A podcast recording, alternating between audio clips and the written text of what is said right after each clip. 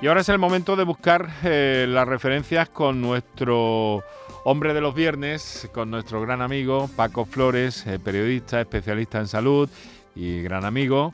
Paco, buenas tardes. Buenas tardes, gracias por lo de hombre de los viernes. bueno, el viernes es un buen día, así que mira, no te viene mal, no te viene mal, sobre todo teniendo en cuenta que, a partir de dentro de 20 minutos te, eh, te desparramas por ahí con el fin de semana.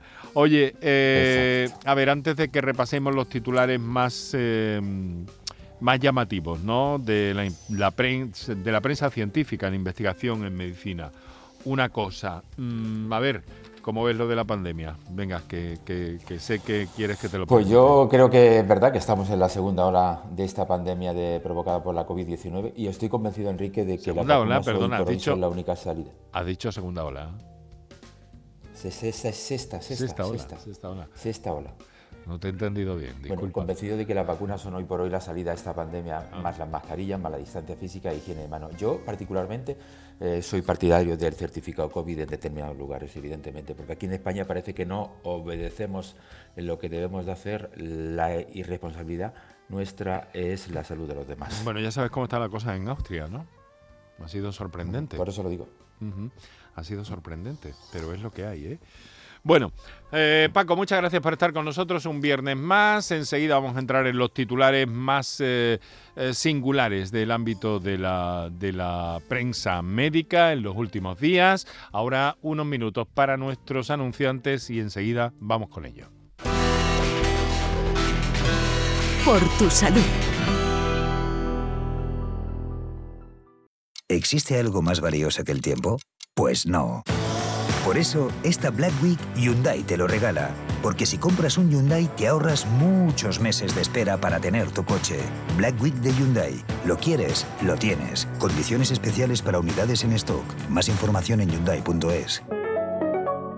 Aquadeus, ahora más cerca de ti, procedente del manantial Sierra Nevada, un agua excepcional en sabor, de mineralización débil que nace en tu región. Aquadeus Sierra Nevada es ideal para hidratar a toda la familia y no olvides tirar tu botella al contenedor amarillo. Aquadeus, fuente de vida, ahora también en Andalucía. Ni el challenge del papel higiénico, ni el de la botella los retos más difíciles a los que se enfrenta nuestra generación están en la vida real, como el famoso Encontrar Trabajo Challenge o el Independizarse Challenge. Y aunque para superarlos necesitamos vuestro apoyo, aceptamos el reto. Súmate en aceptamoselreto.com. FAD 916 1515. Disfruta todo el mes de noviembre del Black Friday de Social Energy y consigue tu tarjeta regalo de hasta 300 euros con tu solución fotovoltaica. Además ahorra hasta un 70% en tu factura de luz y aprovecha las subvenciones de Andalucía. Pide cita al 955 44 11 11 o en socialenergy.es. Solo primeras marcas y hasta 25 años de garantía. La revolución solar es Social Energy. Los romeros de Alanís, jamones y paletas ibéricas de bellota, los mejores embutidos de la Sierra Morena de Sevilla, de Alanís. Venta online, entra ahora en shop.losromerosdealanís.com y en 48 horas tendrás tu pedido en casa. Vuelve Film Symphony Orchestra con su nueva gira Phoenix. Un apasionante espectáculo con el que resurgirás de tus cenizas. Un emocionante viaje musical a través de las mejores bandas sonoras de todos los tiempos. El Código Da Vinci, Gladiator, La Bella y la Bestia, El Señor de los Anillos y muchas más. Ya a la venta en filmsymphony.es. Enrique Jesús Moreno. Por tu salud en Canal Sur Radio. Son las 6 de la tarde y 13 minutos. Esto es Por Tu Salud aquí en Canal Sur Radio. Estamos cada tarde a las 6, los viernes en este acercamiento eh, a la prensa científica y a los encuentros de este orden científico que tienen lugar en Andalucía. En unos minutos nos aguarda el profesor Francisco Tinaones, presidente de la Sociedad Española para el Estudio de la Obesidad, que está eh, reunida en su decimoséptimo congreso en la ciudad de Málaga. Hoy, caramba, con, un viento más que notable en la, en la ciudad y con suspensión de algunos acontecimientos deportivos. Bueno, pero vamos a lo que vamos, que nos interesa y es a repasar cuestiones interesantes del mundo de la medicina y la ciencia con Paco Flores, un profesor de Vigo. Paco ha desarrollado una aplicación eh, para que las personas eh, sordas se puedan expresar en términos médicos, más o menos así, ¿no? Sí, se llama José Luis Salva, es profesor de la Universidad de Vigo, investigador de Atlantic, eh, que ha sido galardonado con el premio Revelación del Forum Ries. El docente ha recibido este premio por Signamed, una aplicación que permite a las personas sordas poder consultar términos sanitarios en lenguaje de signos. Una inyección que repara con éxito lesiones graves de la médula espinal. Caramba, Paco. Sí, los animales paralizados recuperaron la capacidad de caminar en cuatro semanas y los investigadores ya han solicitado iniciar ensayos clínicos en pacientes. La terapia se basa en una mezcla de sustancias que forman una red de polímeros que acelera el recrecimiento de axones, angiogénesis y la supervivencia de las células neuronales. En el estudio, los científicos administraron una única inyección a los tejidos que rodean la médula espinal de ratones paralizados. Solo mm. cuatro semanas después, Enrique, los animales recuperaron la capacidad esto es un paso importantísimo, ¿eh? Vamos a ver, vamos a ver, muy atentos a todo esto. Identifican el segundo caso de una persona que eliminó eh, de, su organismo el virus del, del VIH. El, virus del el, VIH que causa el SIDA, eh, pero lo hizo sin fármacos.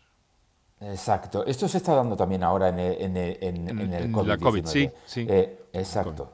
Algunas personas podrían ser capaces, Enrique, de, eliminar el, VIH, como bien decías, el virus que causa el SIDA de su organismo sin necesidad de tratamiento. Esto es lo que parece sugerir la identificación del segundo paciente infectado por, por VIH no tratado que ha eliminado el virus de su organismo. Estos hallazgos, especialmente con la identificación del segundo caso, indican que puede haber un camino viable hacia una curación esterilizante para los pacientes que no pueden hacer esto por sí mismos, es decir, que no pueden hacerlo por el tema de los medicamentos.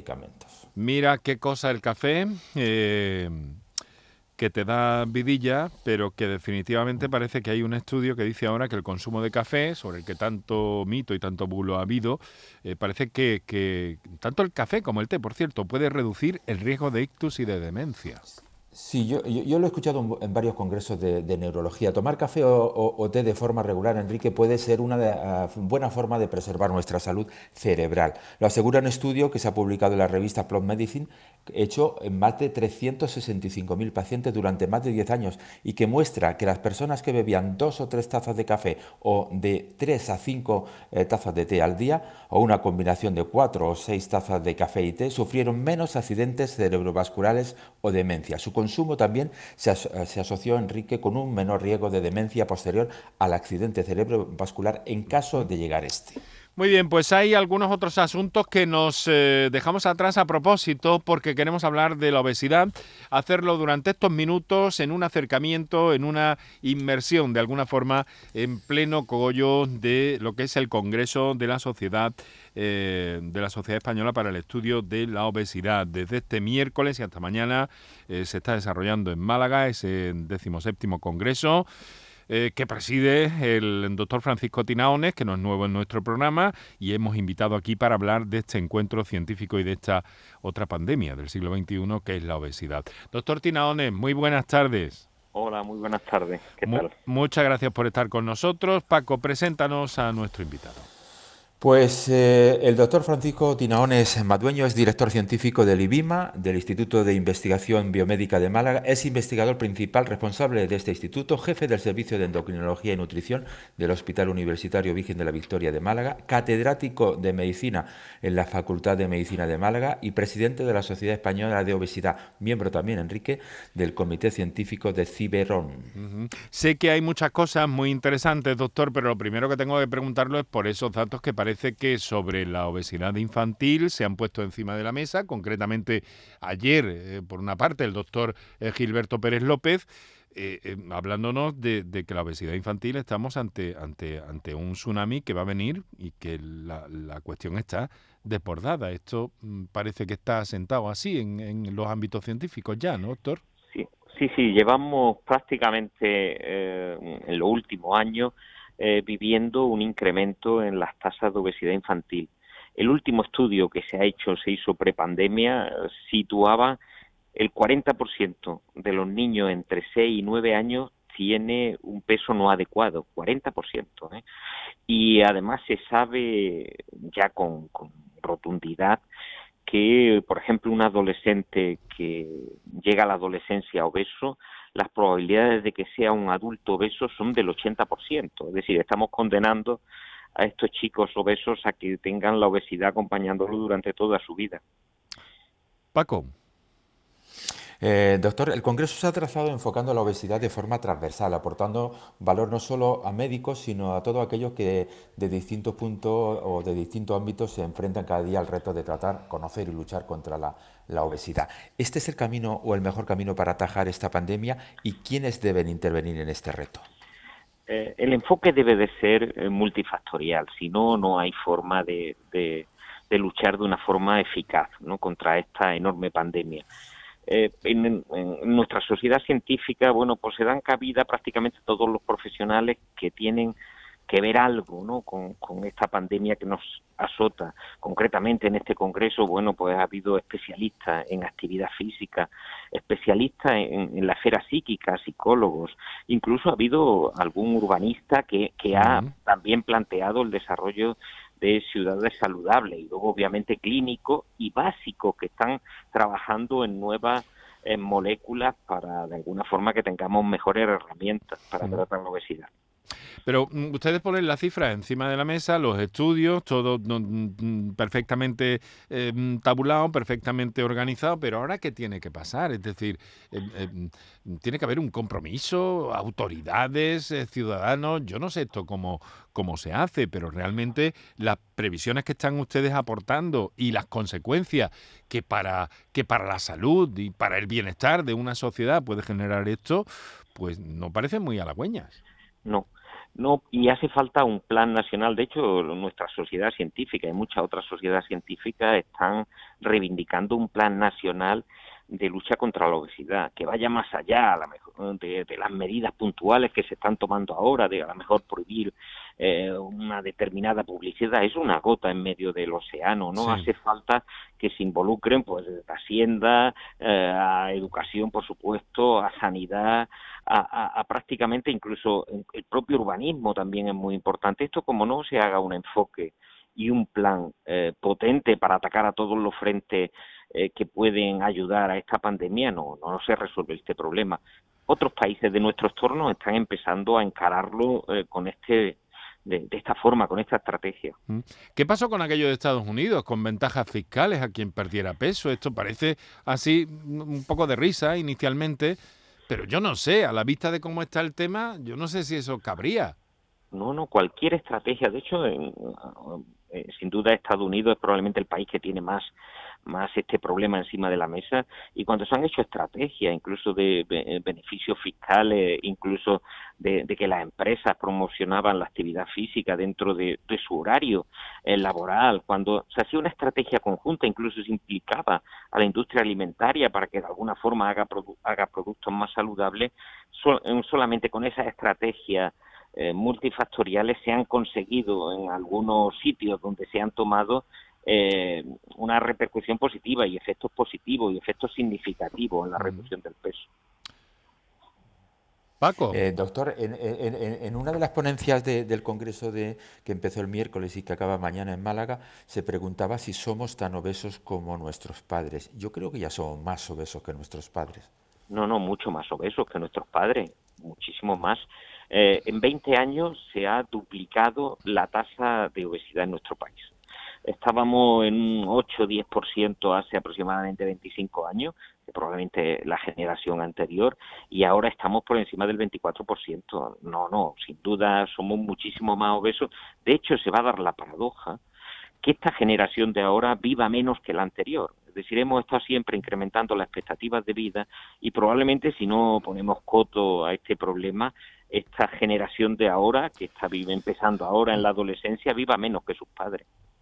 Caramba, doctor. Eh, mire, de cara al futuro también, bueno, de alguna forma, mm, claro, lo que estamos hablando es que eh, este exceso, esta situación de obesidad eh, que vivimos en nuestra sociedad, luego tiene un coste asistencial, bueno, un coste, desde luego, un coste para la salud, ¿no? Básicamente, pero un coste asistencial que incluso tienen ustedes estudiado ya, incluso. No, es, brutal. Es decir, si, si esto no de alguna forma no se lucha de una forma eficaz, eh, el coste directo que provoca la, obesidad y el indirecto, porque por ejemplo no habría diabetes tipo 2 mm. del adulto si no hubiera obesidad, eh, hipertensión, alteraciones del colesterol, de los triglicéridos. Todo esto tiene un, tiene un coste tremendo. Y curiosamente, fíjese que no se financian los fármacos para tratar la obesidad, ¿no? Y sin embargo, se financian los fármacos para tratar mm. las enfermedades que provoca la obesidad, ¿no? Esa es una de las... Qué paradoja, doctor. Una paradoja brutal, sí. Eh, a la situación que, estamos que está describiendo, doctor, eh, se tiene que añadir eh, la pandemia de la COVID, que ha venido a aportar a, este mundo de la obesidad en España.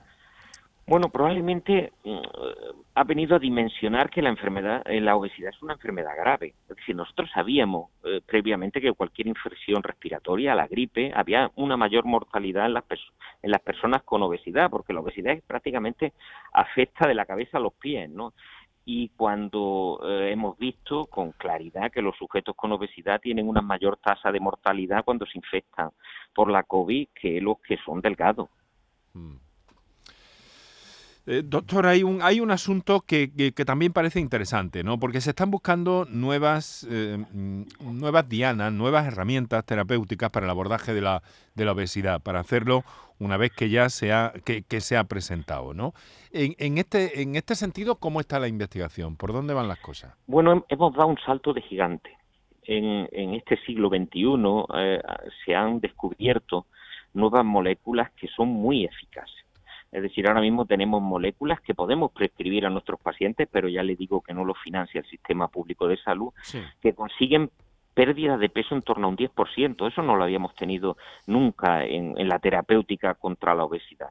Y ahora mm, hemos presentado en este congreso nuevas moléculas que probablemente empiecen a, aprobarse dentro aproximadamente de dos o tres años, que llegan a reducir el peso un 20%. Es decir, son eh, moléculas bastante eficaces en la reducción de peso. Mientras tanto, desde la sociedad que usted eh, preside a día de hoy, eh, si no me equivoco, hasta que dentro de poco se produzca el relevo, presidente, ¿qué, ¿cuál sería la estrategia a seguir de una sociedad científica como la española para el estudio de la obesidad? ¿Por dónde van a ir ustedes? Bueno, vamos a ir, claro, nuestra, nuestra, el leitmotiv de nuestra sociedad es luchar contra la obesidad y luchamos eh, pues, con todas las em, nuevas informaciones científicas para transmitirla a todos los clínicos, con estudios de investigación y con una concienciación a la sociedad y a la clase política para que de alguna forma tome medidas y medidas contundentes para, para, para afrontar este problema. Profesor Tinaones, eh, presidente de la Sociedad Española para el Estudio de la Obesidad, director científico del IBIMA, jefe de endocrinología. Sabe, la próxima semana vamos a hacer un programa eh, aquí en el que vamos a contar con algunos de los especialistas que han participado, están participando en el Congreso de Málaga, por cierto, con un día revuelto hoy, ¿verdad? Sí, sí, sí, no, y tenemos complicadito. He conseguido salir un ratito y para atenderlo. Muy bien, pues muchísimas gracias por estar con nosotros y seguiremos atentos desde este programa a todo lo que pueda servir para aclararnos en torno a este enorme problema, el de la obesidad, particularmente obesidad infantil. Un saludo, profesor. Muy buenas tardes. Un saludo. Buenas tardes. Paco, querido amigo, ya sabes que lo dejamos aquí. Buen fin te, de semana. Te dejo libre para el fin. Te libero, como dice Vigorra. te libero para el fin de semana, pero además yo enterito, no para el día, para, para el fin de semana entero. Un fuerte pues abrazo, Paco. Aquí lo dejamos con el mejor de los saludos de Hernández, Canterla, Villén y Moreno.